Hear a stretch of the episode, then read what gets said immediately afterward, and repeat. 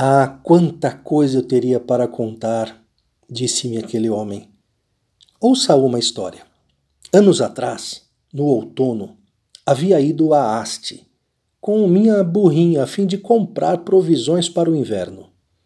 Na volta, assim que cheguei aos vales de Murialdo, o pobre animal, sobrecarregado, caiu num lamaçal e ficou imóvel no meio da estrada. Inútil todo o esforço para levantá-lo.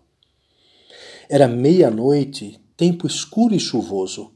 Já não sabendo o que fazer, eu me pus a gritar por socorro.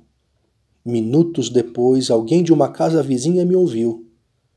Veio então um seminarista, um irmão dele, mais dois outros homens, portando tochas acesas.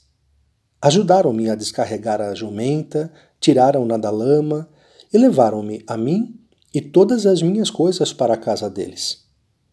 Eu estava quase que morto. Tudo estava encharcado de lama. Limparam-me, recuperaram minhas forças com um maravilhoso jantar e depois me deram uma cama bem macia. Pela manhã, antes de partir, eu quis recompensá-los como devia.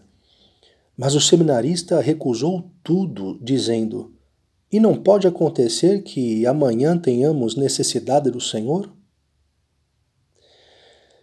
Ao ouvir as palavras desse homem, eu me senti comovido. E ele percebeu minhas lágrimas. Então perguntou para mim: Sente-se mal? Não, respondi. Gostei tanto do que o Senhor contou que fiquei comovido. Se soubesse o que fazer por aquela boa família, que gente boa, disse-me ele.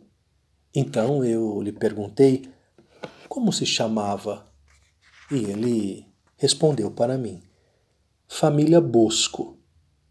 Mas por que aqui está tão comovido? Acaso a conhece? Vive ainda e está bem aquele seminarista? Aquele seminarista, meu bom amigo, é o padre que está a recompensar com juros o que ele fez pelo Senhor. É o mesmo que o Senhor trouxe para sua casa, colocou nesta cama. A divina providência quis mostrar-nos com este fato que quem dá, recebe. É fácil imaginar a maravilha, a alegria daquele bom cristão e minha, ao ver que na desgraça Deus me havia feito cair nas mãos de um amigo. A mulher, uma irmã, outros parentes e amigos fizeram grande festa ao saber que estava em casa a pessoa da qual tantas vezes haviam ouvido falar. Não houve atenção que não me dessem. O médico, ao chegar, constatou que não havia fraturas e assim, em poucos dias, pude retomar o caminho de volta à minha terra, no mesmo cavalo que havia sido encontrado. João Brina acompanhou-me até minha casa e, enquanto viveu, conservamos uma estreita amizade. Depois desse aviso, tomei a firme resolução de, para o futuro, preparar os sermões para a maior glória de Deus, e não para parecer douto e letrado.